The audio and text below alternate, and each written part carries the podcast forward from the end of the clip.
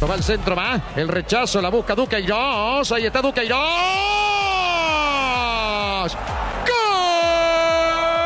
¡Gol! ¡Eh, Corinthians! Uno Corinthians. Se lo Boca. Duqueiroz lo hizo. La actuación de Boca ante Corinthians sin lograr el objetivo de sumar de a tres abre el debate. Se habla de una buena actuación de Boca, de lo mejor que se le vio últimamente, pero no le alcanzó ante un rival que jugó con 10 hombres y en la bombonera. ¿Qué está pasando con el nivel de exigencia del fútbol argentino? ¿Alcanza así para competir contra los brasileños? Juanjo Buscalia presenta Footbox Argentina, un podcast exclusivo de Footbox. Hablamos fútbol. Ayer Boca jugó gran parte del segundo tiempo con un rival diezmado. Corinthians se quedó con 10 hombres prematuramente. Sin embargo, no lo pudo ganar. Necesitaba ganar. Quedó complicado ahora Boca, ¿eh? porque ya ahora, si, si Deportivo Cali le gana a Always Ready, Boca estará obligado a ganar la próxima semana como local ante los colombianos si es que quiere eh, clasificarse. Un empate inclusive lo deja fuera. Y la pregunta que a mí me surge es, viéndolo de anoche, un Boca finalista en el torneo local, pero que no pudo con Corinthians para hablar con Maxi Palma es, ¿estamos para ganarle a los brasileños? ¿Se le puede ganar con este nivel local eh, en, la Liga Argentina cuando salís a la Copa Libertadores, cuando salís a la eh, Sudamericana en el nivel más alto a nivel de competencia, no contra equipos de, segundo nivel en Brasil? Ayer, por ejemplo, eh, Estudiantes le ganó a Red Bull mm, Bragantino, pero digo, en el primer nivel, Maxi, me parece que lo de ayer de Boca a mí me dejó un poco preocupado. ¿Cómo va? ¿Qué hace, Juanjo? Y la verdad que lo único que nos puede mm, permitir soñar y creer que realmente se puede es el mismo argumento que usa Sergio Gorsi, nuestro compañero uruguayo, a la hora de soñar con el Mundial de Fútbol y un equipo sudamericano campeón. El mata-mata. Este, serán llaves de 180 minutos donde todo puede pasar. Ahora, creo que en el mano a mano, en el análisis de calidad de jugadores, de calidad de juego y incluso River, que era la esperanza de estos últimos años, está un escalón abajo, definitivamente, definitivamente, ¿no? Y, siendo, Gallardo un especialista en esto de, los mata-mata, porque Gallardo se le dio mucho mejor en, su exitosísimo ciclo en River las competencias cortas que la competencia larga de hecho, ganó el último torneo argentino eh, recientemente, en diciembre del 2021, pero no había ganado campeonato largo. Sin embargo, en la competencia del mata-mata, como dicen los brasileños, las últimas tres las perdió. Y, eh, o sea, ganó Flamengo en el 2019, esa final inolvidable en Lima que compartimos. 2020 y 2021 la ganó Palmeiras. Por lo tanto, eh, lo de ayer a mí me dejó nuevamente preocupado. Sí, obviamente, y lo bien que haces. Ahora, me parece que acá tenemos un equipo que está un escalón encima de todos, que es el bicampeón de América, el Palmeiras, que en su grupo jugó cuatro, ganó cuatro y destrozó a todos sus rivales de local y de visitante. Los pasó por arriba. Porque si vos después revisás Atlético Mineiro en el grupo D, está primero, pero está parejito con Tolima. Ocho tiene el equipo brasileño, siete tiene Tolima, cinco tiene Independiente del Valle. Es decir, eh, todavía Tolima e Independiente matemáticamente pueden arrebatarle el primer lugar. Corinthians es el puntero del grupo, de un grupo muy parejo y mediocre, te diría, ¿no? Entre Deportivo Cali, Always Ready y Boca, la verdad que ninguno ha sacado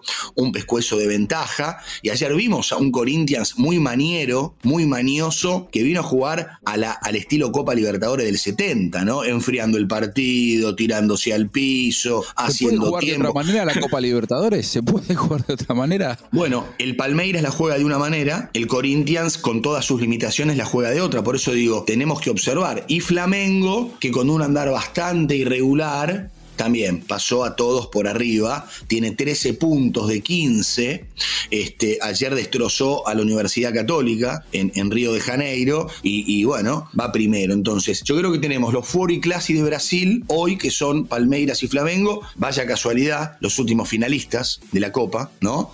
Y después tenés un escaloncito más abajo, algo más terrenal, al Mineiro y al Corinthians, ¿no? Entonces digo, rezá y cruzá los dedos para que no te toque Palmeiras y Flamengo, que en un mata todo puede pasar. Después está todo muy parejo. ¿eh? Sí, mira, Paranaense se está quedando afuera. Afuera. Eh, con, con, una campaña realmente floja, aunque bueno, tendrá los últimos dos partidos. Si saca buenos resultados, puede revertirlo, pero por ahora está, está fuera de todo. Bragantino está complicado, pero está luchando la clasificación en un grupo en donde Estudiantes sacó clara diferencia. América de Minas Gerais está prácticamente eliminado. Ahora, lo que, lo que yo veo es que con Corinthians, bueno, habrá que ver qué pasa con Fortaleza. Digo, si los brasileños te meten cinco o seis equipos en los octavos de final de la Copa Libertadores, va a ser difícil también eh, poder eh, superarlos porque tendrías una gran población de equipos brasileños. A mí me, me da la sensación de que esta Copa Libertadores era la gran oportunidad que River, por ejemplo, y Boca se planteaban para decir, vuelvo a ser eh, un equipo que compita de verdad por ganar la,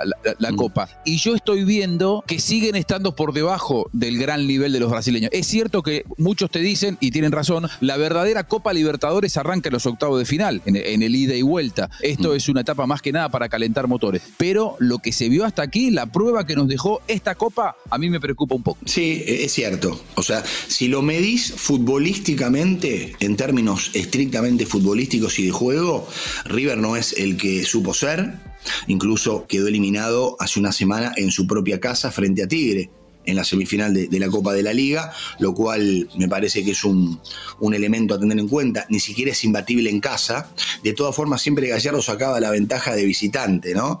Y con qué River nos vamos a encontrar es una incógnita también, Máximo, entrando en eso, porque sin Julián Fernández, eh, sin Julián Álvarez, y hay que ver qué pasa con Enzo Fernández, si se va o no en este mercado de pases, y si se te van esos dos futbolistas, tenés que empezar a configurar un, nuevo plantel, un nuevo equipo. Sí, sí, totalmente, totalmente. La verdad que es un bastante complejo, pero insisto, dada la competición y dado que son llaves de eliminación, iluminados y jugando al 100%, River y Boca le pueden hacer, pueden, fíjate lo que digo, pueden hacer fuerza, no son superiores, pero pueden hacer fuerza y pueden dar un, golpe y la sorpresa. Después del resto de América, te digo, no, no, no, no vislumbro ninguno que me llame la atención, ¿eh? salvo, insisto, Palmeiras y Flamengo, el resto todo muy por debajo del nivel. Sí, sí, de los uruguayos eh, Nacional y Peñarol, que son los habituales eh, animadores, parecerían estar por lo menos por lo que mostraron hasta, hasta, aquí, un par de escalones por debajo.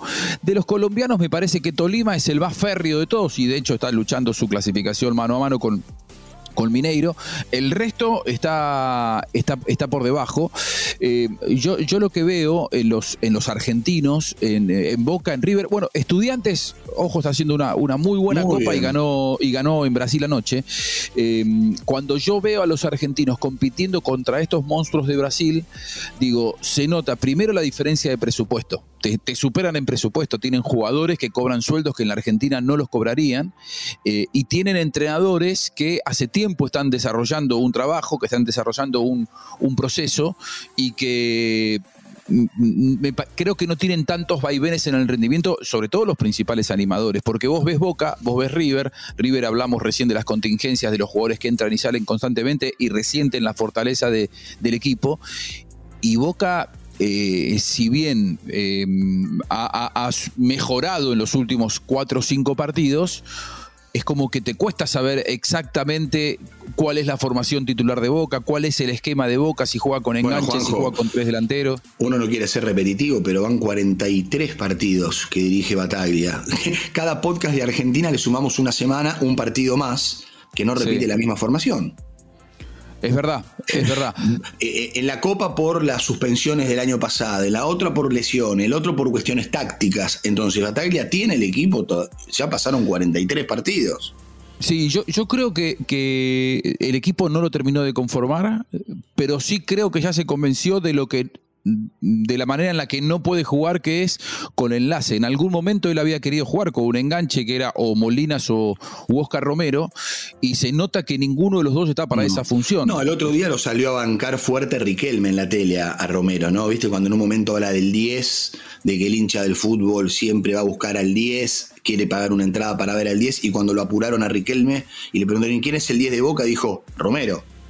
Sí, pero que no juega como 10, porque los últimos partidos o, lo puso como mediocampista o extremo por la derecha o como interno por la izquierda. Digo, cuando Boca tuvo que definirse y decir, bueno, este es mi 10, como dice Riquelme, Riquelme era un 10 exquisito y que se jugaba el partido como él quería, creo que Boca no lo tiene. Y entonces utiliza ese 10 adaptándolo a otras funciones. O con el ida y vuelta que le, que le, que le da Bataglia Romero jugando como interno por la izquierda o llevándolo allá a la derecha, jugando por momentos mm. como, como si fuera Salvio en el último partido, ¿no? Contra sí, sí.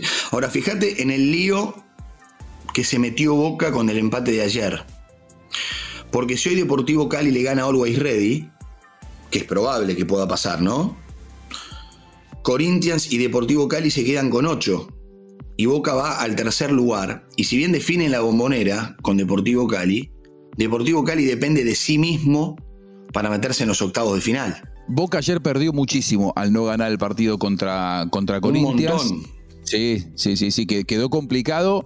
Eh, sigue dependiendo de sí mismo Boca, sigue dependiendo de sí mismo, que es ganar el último partido contra Deportivo Cali, pero ya no le va a quedar opción, porque si hoy Deportivo Cali, que está, está jugando bien en la Copa Libertadores, le gana a Always Ready, que sería lo lógico, lo que vos marcabas, y bueno, ya estamos hablando de que Boca tendrá que sí o sí ganar en su última, en su última presentación. Un Boca que, entre otras cosas, no ha demostrado ser 100% confiable de que va a ganar los partidos importantes importantes, porque de hecho contra Racing le costó imponerse, más allá de que logró el objetivo de ser finalista, y ayer contra Corinthians, Boca no, no pudo sacar la diferencia que necesitaba. ¿Qué, qué, rescatás, Juanjo, de, ayer de Boca? Porque muchos hablan que fue el mejor partido en mucho tiempo. ¿Coincidís? Eh, me parece que eso se lo da la categoría del rival. Si vos te pones a mirar eh, eh, los rivales. Por eso yo me preguntaba, ¿estamos para competir con los brasileños? Porque todo el mundo hoy se, llena la boca hablando de las bondades del Boca de ayer y en realidad el Boca de ayer no le pudo ganar como local a un rival que jugó buena parte del segundo tiempo con un hombre menos. Y Boca necesitaba ganar. Entonces digo, hablamos de un gran partido de Boca hablamos de un gran partido de Boca que no logró el objetivo. Entonces, ¿qué pasa? Nos estamos empezando a conformar solamente con competir con los brasileños. Por eso me preguntaba, ¿Boca hizo un buen partido? Sí, Boca hizo un partido, yo diría, aceptable. Ahora, ¿estamos para competir con los brasileños? Porque si ya nos vamos a poner a aplaudir empates como local contra un rival con 10 hombres, me parece que estamos empezando a bajar un poco la vara de la exigencia, ¿no?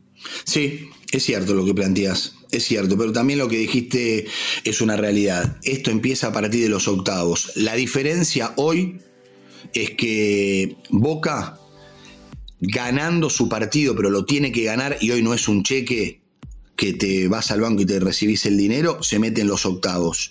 River está más cerca. River ya casi está. Estudiantes, no hablamos de estudiantes, tenemos que hablar de estudiantes para la próxima. porque campaña de estudiantes. Termina, termina este podcast y te digo una cosa, puede ser el gran tapado de la Copa, ¿eh? Tal cual, un, club además que tiene mucha tradición copera, que tiene cuatro libertadores y que en el mano a mano, por el entrenador que tiene además, eh, yo creo que nadie lo va a querer enfrentar a estudiantes. No, es, el más, es el más maniero y el más copero de todos, me parece, de esta edición.